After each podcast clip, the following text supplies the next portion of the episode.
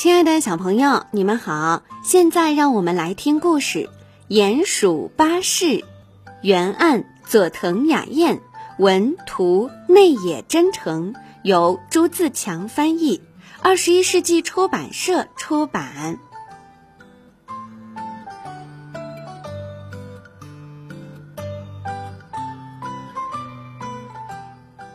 这本书的一开始有一个。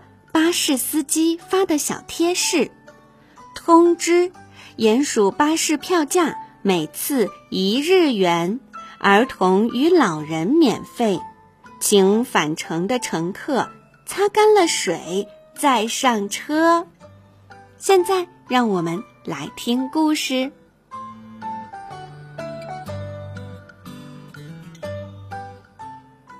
温暖的春天来了。今天小镇是个好天气，沙沙沙，老爷爷在用扫帚清扫街道。老爷爷家的狗有时候会冲着地面汪汪的吠叫，被老爷爷训了好几次。其实，在这座小镇的地底下，有一个不为人知的小镇，被这只狗发现了。小镇的地下。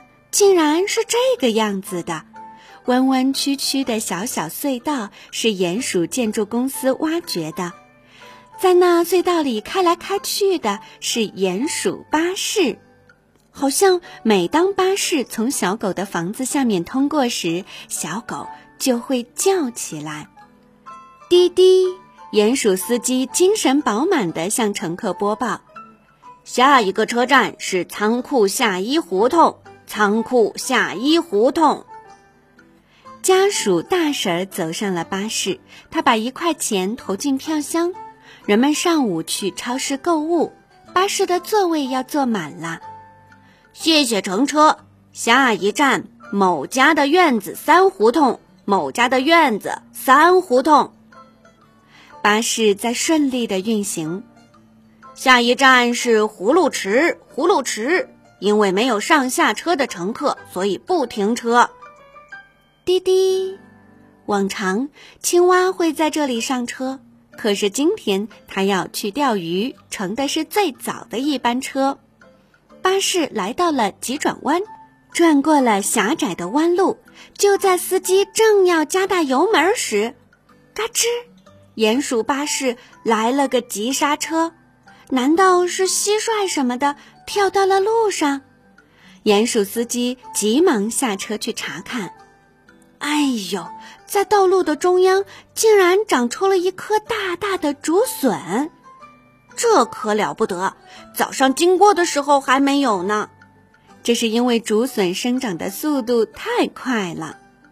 司机马上用无线电话叫来了鼹鼠建筑公司的挖掘队。挖掘队一到，立刻喊着号子开始挖掘。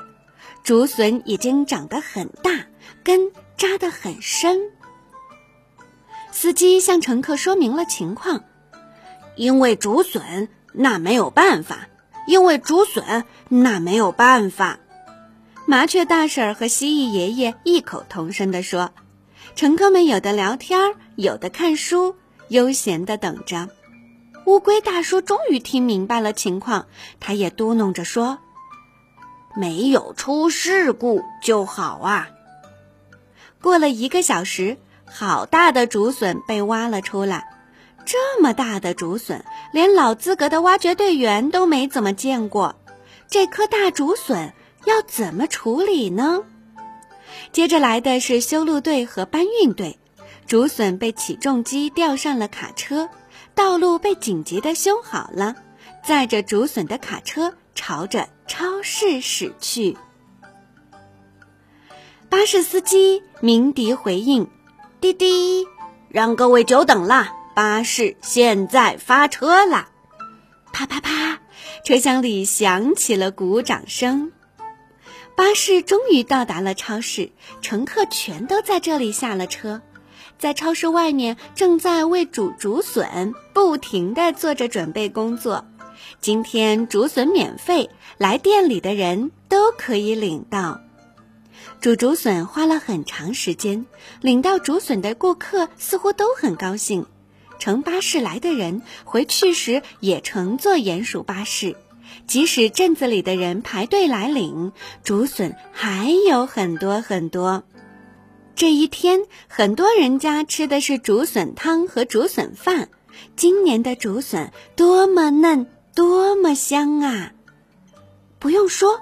鼹鼠巴士司机的家里也是丰盛的竹笋大餐，有竹笋咖喱饭、竹笋色拉，还有油炸竹笋。这是多么美好的一天呀！